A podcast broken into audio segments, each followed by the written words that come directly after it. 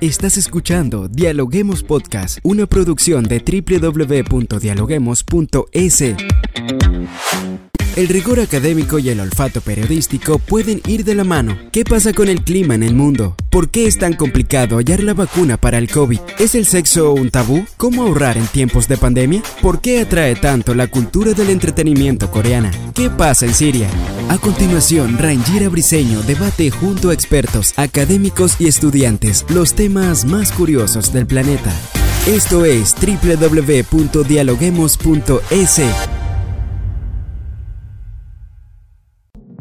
Hola, ¿qué tal amigos? Bienvenidos una vez más a un nuevo episodio de Dialoguemos Podcast. Como siempre, saludamos a esta hora a las personas que nos sintonizan a través de la www.dialoguemos.es en el Ecuador y en cualquier parte del mundo. Es un gusto saludarles. Mi nombre es Rangira Briseño y estoy acá para dialogar con los académicos de las universidades más prestigiosas del país. Iniciamos hablando de un tema súper interesante porque como siempre la Universidad Andina Simón Bolívar prepara un seminario sobre cultura visual y documentalidad y las nuevas teorías sobre el cine de lo real. Y ese seminario se va a dar este mes de marzo. Para hablar en profundidad acerca del tema, nos acompaña Cristian León, él es director del área de comunicación de la Universidad Andina Simón Bolívar. Bienvenido, Cristian. Hola, muchas gracias por la invitación. Cristian, vamos a iniciar con una pregunta para colocar en contexto a nuestra audiencia. ¿Qué es la cultura visual y cuál es su relación con el espectador? Bueno, eh, la cultura visual básicamente es un concepto novedoso, nuevo, que surge para eh, tratar de pensar, tratar de investigar y también eh, experimentar este mundo de las imágenes que en general en las sociedades contemporáneas se ha vuelto eh, parte de nuestro ambiente cultural, de nuestro ambiente social.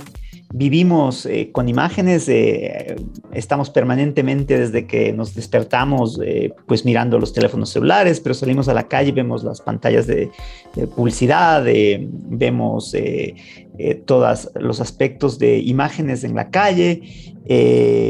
llegamos al trabajo y en el trabajo hay, pues en todo lado, eh, aspectos de, imágenes y aspectos visuales. Entonces la cultura visual trata de, eh, estudiar, de entender este mundo integral de las imágenes, eh, sean estas imágenes de cualquier tipo, ¿no? Entonces la cultura visual estudia a las imágenes como parte de la vida social, de la vida cultural, de la vida política de las sociedades contemporáneas.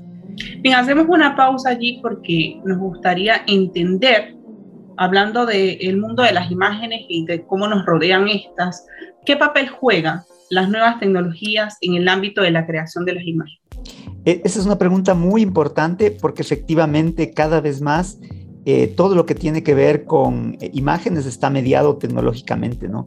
Y cada vez más eh, no solo es el proceso de digitalización de las imágenes, sino también este proceso de eh, estas imágenes que circulan, se comparten y son parte de nuestra vida a través de, eh, las redes sociales, ¿no? Me parece que los teléfonos móviles de las redes sociales han hecho que efectivamente las imágenes estén más presentes en nuestro día a día, ¿no? Eh, así que efectivamente en la actualidad todo lo que tiene que ver con estas imágenes portátiles, en redes sociales que se comparten, se comentan, eh, eh, pues es de igual la forma, yo diría, actual y contemporánea en, de circulación y de, y de vida de las imágenes. ¿La cultura visual es necesaria para alfabetizarnos visualmente como sociedad? Sí, sabes que efectivamente las sociedades han, han, ido variando, han ido transformándose y ahora la alfabetización no es solamente saber leer y escribir palabras, ¿no?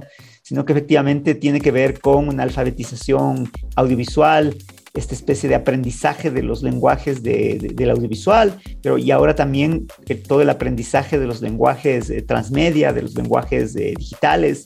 Entonces, eh, efectivamente, un ciudadano que efectivamente quiera de alguna manera poder participar en las sociedades actuales, pues tiene que tener estos nuevos códigos, estas nuevas formas, estas nuevas destrezas que tienen que ver con eh, estas nuevas alfabetizaciones, ¿no? Visuales, digitales, transmedia. Eh, entonces, eh, efectivamente, yo diría que gran parte de lo que hacemos, de lo que somos, de nuestra experiencia incluso política, tiene que ver con estas nuevas formas de comunicarnos, que son las imágenes, pues las tecnologías, la transmedia. Claro, hablando de las nuevas tecnologías, de las imágenes, de la transmedia, también vemos que la cultura visual se desarrolla dentro de lo que es el ámbito publicitario, el cine, porque tenemos imágenes en todos lados. Ahora, hablando específicamente del cine, ¿cuál es el impacto a la hora de construir una cultura visual? Mira, esto es bien interesante porque, claro, en, el enfoque más, yo diría un poco más tradicional, se estudiaba por separado las imágenes. Entonces estudiaba cine por un lado, arte por otro lado, publicidad por otro lado.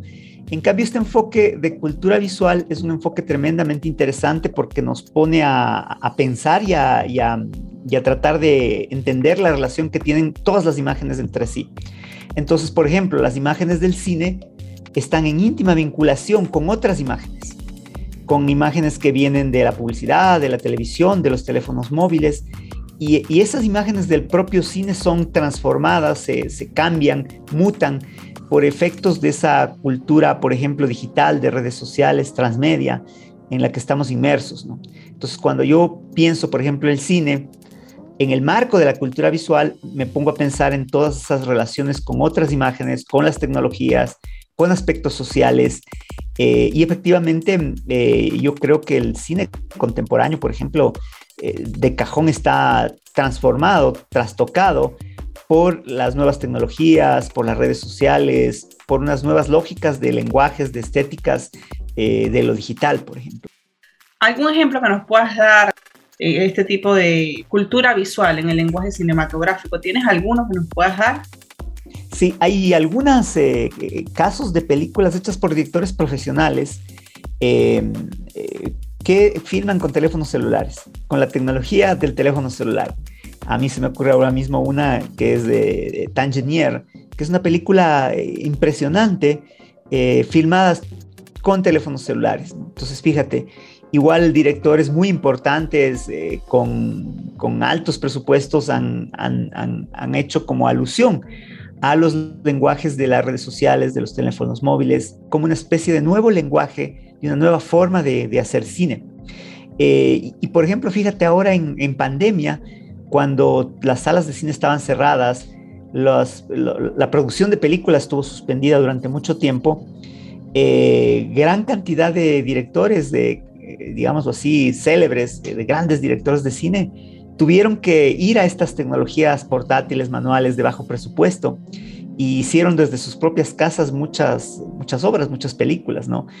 Eh, fíjate, esto también nos lleva a pensar efectivamente cómo hay una especie de contaminación entre distintos lenguajes y el lenguaje del cine evidentemente habita en estas nuevas culturas visuales, tecnológicas, digitales, transmedia. Entonces, ¿eso es lo que a ustedes se refieren con las nuevas teorías sobre el cine a lo real? Sí, efectivamente, eh, lo que está sucediendo en la actualidad es que mm, esta proliferación de imágenes a través de redes sociales, de teléfonos móviles, ha hecho que como nunca vivamos eh, una, experimentemos un incremento de las imágenes documentales. Estamos documentando todo, ¿no?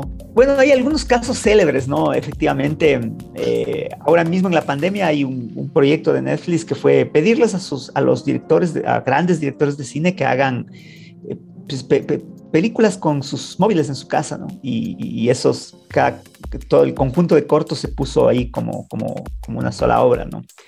Eh, hay, muchísimos casos de esta nueva creatividad, de estas nuevas formas de hacer cine y de hacer cine documental que tienen que ver con, estos cambios que está sucediendo eh, con las imágenes en el mundo contemporáneo.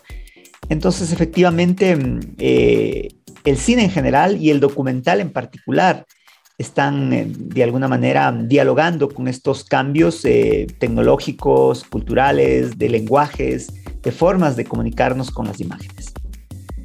Claro, entonces quiere decir que, según su afirmación, ¿no?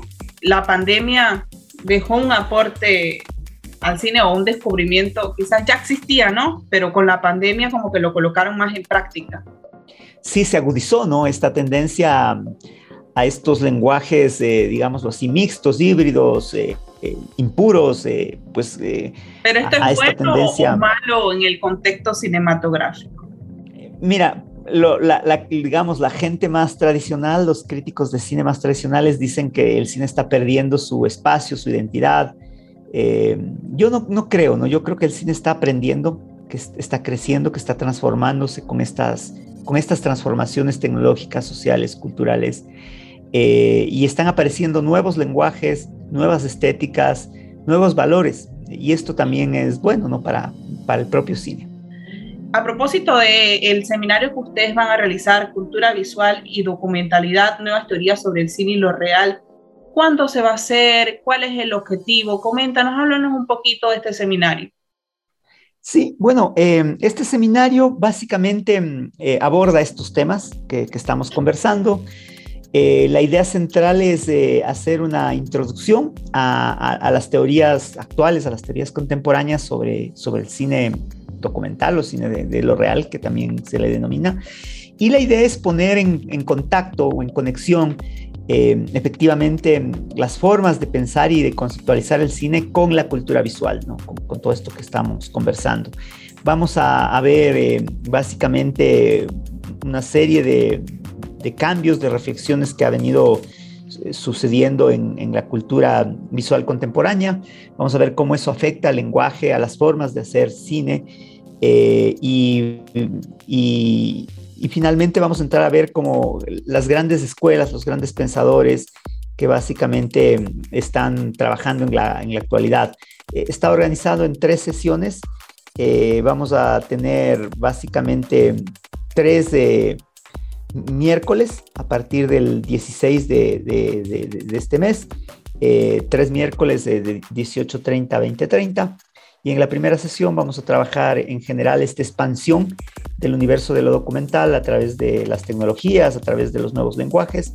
En un segundo momento vamos a trabajar eh, las escuelas que han pensado el documental eh, norteamericanas y europeas y vamos a cerrar con una reflexión desde el pensamiento sobre el documental desde América Latina. América Latina tiene una tradición muy rica eh, sobre cine, sobre cine documental, y entonces vamos a cerrar con broche de oro con, con esa reflexión desde América Latina. ¿Tiene algún costo? ¿Es gratuito? ¿Dónde se pueden inscribir? ¿A dónde se pueden dirigir las personas interesadas?